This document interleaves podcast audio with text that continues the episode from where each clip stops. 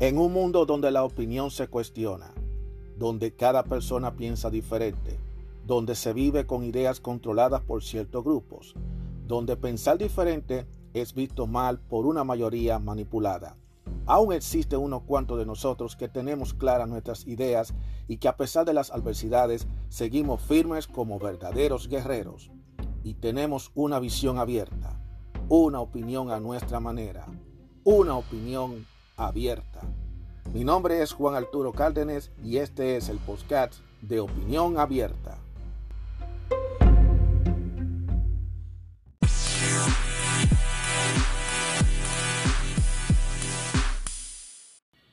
Hola, ¿cómo están todos ustedes? Mi nombre es Juan Arturo Cárdenas y sean todos ustedes bienvenidos a otro episodio más de Opinión Abierta. Muchísimas gracias por escucharme. Muchísimas gracias por escucharme, señores, a lo largo de todos estos tres años que hemos estado nosotros haciendo este podcast de manera humilde, de, de forma improvisada, como sea. Gracias desde cualquier parte del mundo donde ustedes me estén escuchando. Doy las gracias. Señores, en este episodio vamos a hablar de un tema que yo jamás pensaba que ese tema se iba a tratar aquí, pero lo vamos a tener que hablar. Y hasta una terminología que es la primera vez que yo escucho esta terminología que se le ha acuñado a un síndrome, a un síndrome. Señores, vamos a hablar acerca del síndrome del aislamiento. El síndrome del aislamiento social, que es también conocido como el hikikomori Así como ustedes lo están oyendo, hikikomori, síndrome del aislamiento social. Un artículo que yo acabo de ver aquí en el ambientesmaravillosa.com, del cual yo le voy a poner el enlace en la descripción para el que quiera leerlo más tranquilamente. Vamos a hablar del síndrome de, del aislamiento social conocido como el hikikomori. Qué frase, señores. En los últimos años se han registrado en jóvenes un incremento preocupante del llamado síndrome del aislamiento social. Este fenómeno está caracterizado por la reclusión y la soledad voluntaria. Por eso, estas personas buscan confinamiento extremo ya que perciben que el mundo exterior como hostil, violento y agresivo. Bueno, señores. Ay, ay, ay, ay, esto sí que está muy interesantísimo porque esto le está pasando a muchos jóvenes, aunque claro, yo te, me imagino que hay muchos adultos también que le está pasando esto.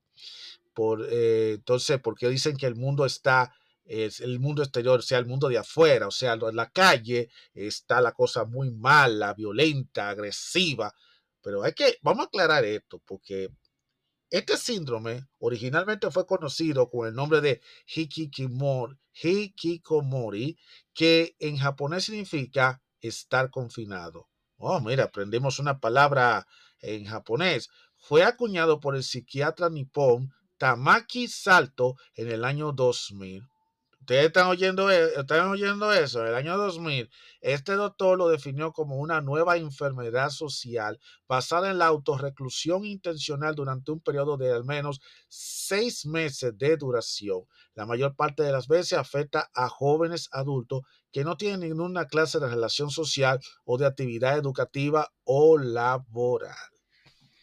Eso sí que está muy interesantísimo. Eso para que ustedes vean la generación de ahora está muy conectada con esta situación. Estamos hablando que eso es algo que es novedoso que comenzó el año 2000. Eso no es de los 80, eso no es de los 70, ni de los 90. Eso es de los 2000 para acá que ha comenzado a surgir esta situación. Entonces, vamos a aprender las principales características según el artículo. Dice, la persona que padece hikikomori trata de evitar, evitar cualquier cualquier contacto con el exterior, o sea, su temor al abandonar su entorno de seguridad o zona de confort es muy grande. Para ello se sumerge en un complejo aislamiento social que encierra largos periodos en una habitación de la casa.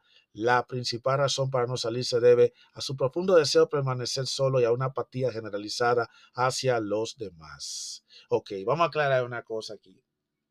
Vamos a poner otra cosa aquí porque muchos van a empezar a, confundir esto con el tema de que eh, hay muchas personas que viven sola y viven encerradas y prefieren estar solo y no juntarse, en las, no salir para la calle, y que son gente que son solitarias. No tiene nada que ver con esto. Esto es algo totalmente diferente. O sea, son personas que se encierran en una habitación y no salen de la habitación para nada. Pero hay personas, pero una cosa es que tú te encerrado en una habitación, otra cosa es que tú te encierras en la habitación y que tú por lo menos te la pasas en la casa y, y tú salgas a veces y que no busque a nadie y que tú después tú te sientas cómodo en la casa. Pero esto no, esto es que se han quedado confinados, metidos en la casa, encerrados. Y fíjate bien, no ha mencionado cuáles son los factores, porque ahora le voy a presentar a continuación una de las razones, una característica principal de ese tipo de aislamiento social.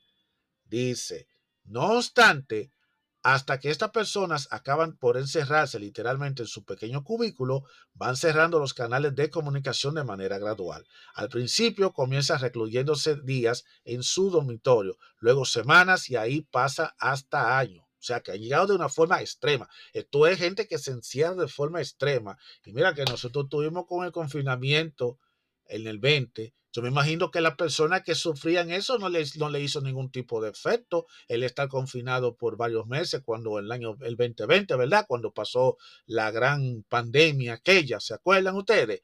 A ellos no le afectó para nada. A la gente sí, a lo, que tuvimos nosotros que está ahí con esta vaina de las mascarillas y que está metido, está metido por el aislamiento social eso sí se vieron afectados, pero ellos no se vieron tan afectados. Entonces, mira cómo dice, ellos se van cerrando en canales de comunicación de manera gradual, o sea que se van desconectando de todo, se van desconectando de todo. Entonces pasan el tiempo durmiendo, viéndote la televisión o, o encisimado en el mundo virtual de los videojuegos online. Pero aquí, en este artículo, hay que agregarle otros elementos más y es estar conectado todo el tiempo en las redes sociales usando su teléfono móvil.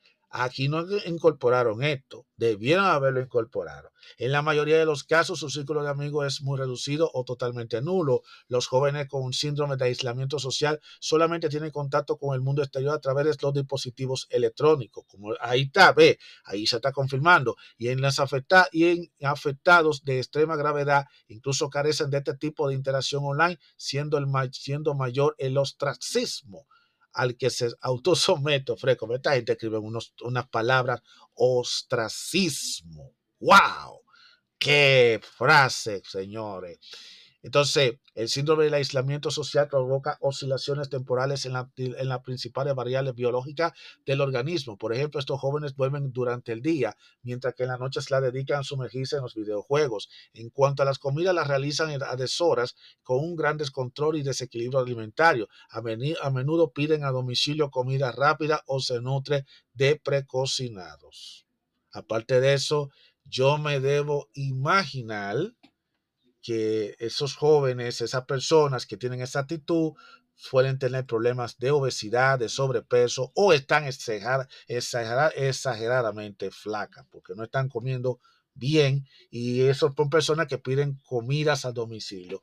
Llámese, vamos a pedir comida china, vamos a pedir comida de, comida china, o comer pizza, todas esas cosas a domicilio. O sea que, pero aquí hay una cosa interesante aquí en todo esto porque si ellos están pidiendo comida rápida, me imagino que toca la puerta, por lo menos yo interactúa con el que le compra la cosa, me imagino yo. O es que se lo dejan en la puerta cuando viene a ver. Eh, igualmente descuida su higiene personal. Es característico que un hikimori, hiki, hikikomori, que suele acumular basura en su alrededor de su por el propio rechazo de salir a la calle o fuera de su habitación, incluso para tirar los desechos de la comida rápida que ingiere. O sea que tienen el cuarto vuelto lleno de un vertedero. O sea, tú, tú compras una pizza, te tira ahí la caja de la pizza. De comida china, deja la cajita, la, la cajita del arroz ahí. Todo lo que tú comes, tú lo dejas tirado. Lo sabes, todo está tirado, un desorden. Ojo, eso no tiene que ver con una persona desordenada. El desordenado es desordenado como quiera que ustedes lo quieran ver. Pero honestamente, honestamente, esto ya es el extremo del extremo. Entonces, ¿qué es lo que pasa? Eh, ellos han preguntado, este artículo también habla que cuál es el papel de los padres sobre eso. Eh, chinguru es un término japonés que en castellano significa soltero parásito, fresco.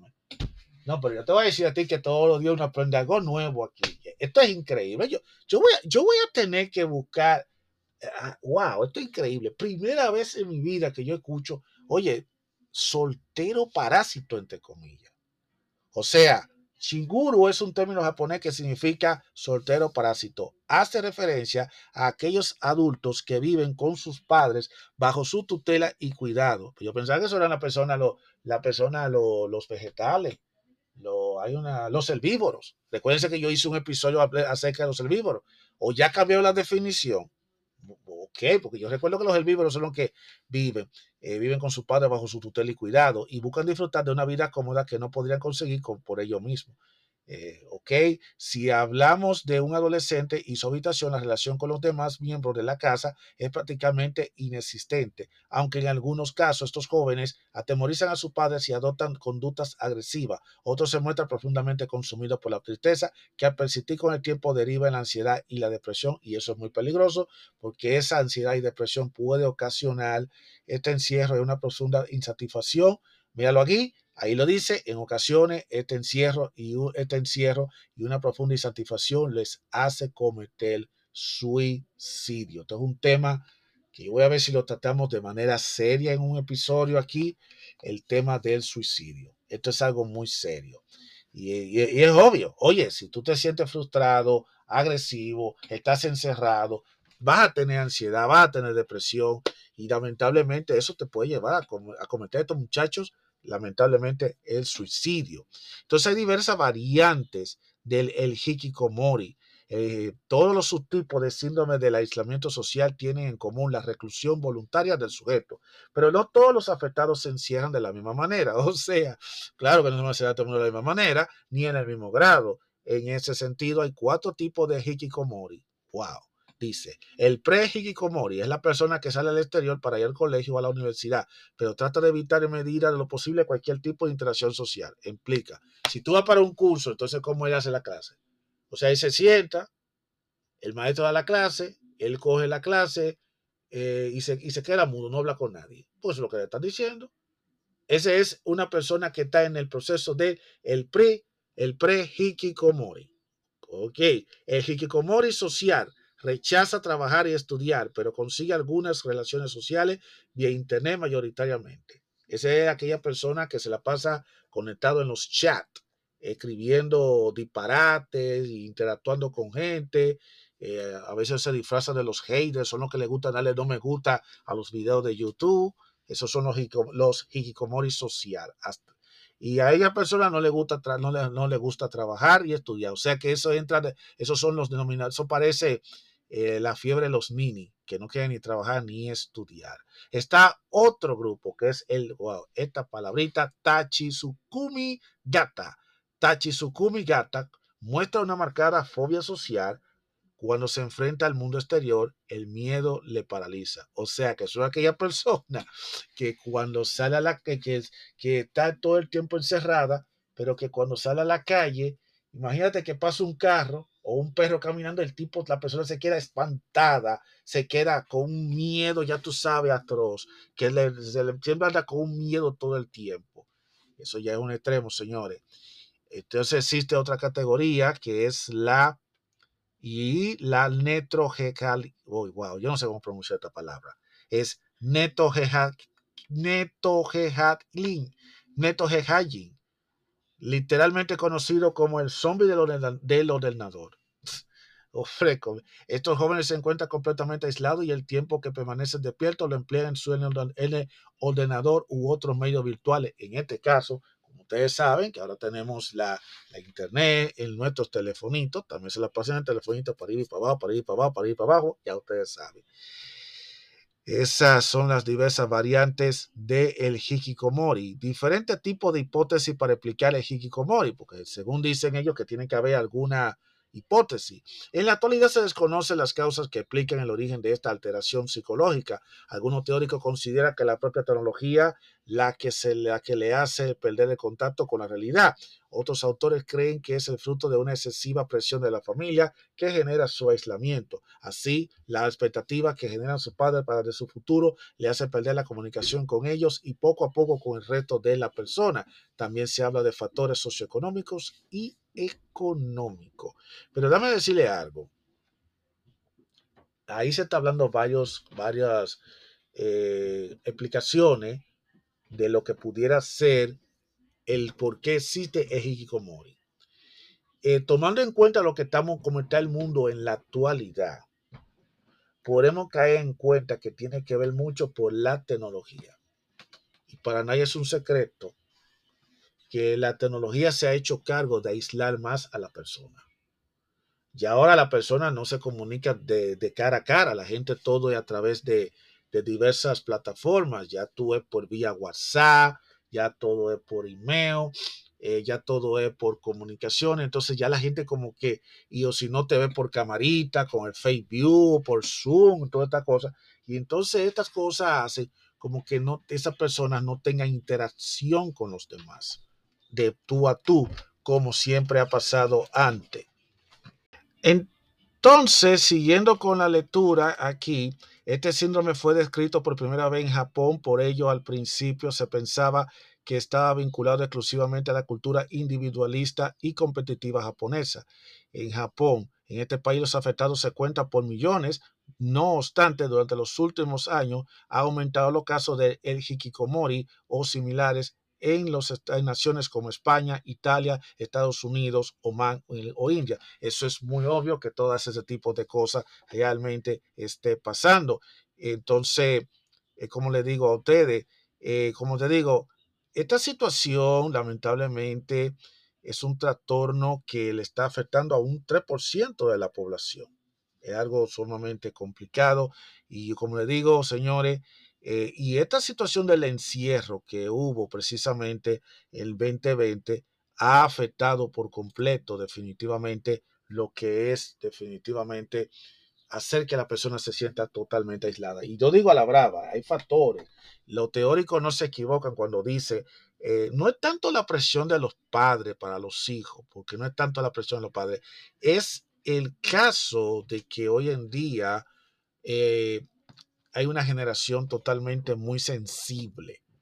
Y entonces ellos se han ido, se han ido eh, agrupando, encerrándose en un solo lugar y porque se siente que están cómodos ahí y entonces ellos por eso no les gusta interactuar con mucha gente afuera, porque ellos entienden que lo que está pasando en el mundo exterior no es lo correcto y lo que está correcto es lo que está dentro de eso. Y eso es lo que se llama como la burbuja, la cristal. Y esto lamentablemente lo están pasando la mayoría de muchas personas en estos tiempos que viven encerrados en ese, en ese tipo de tesitura y que cuando eso se rompe ya ustedes se imaginan los efectos que puede tener eso.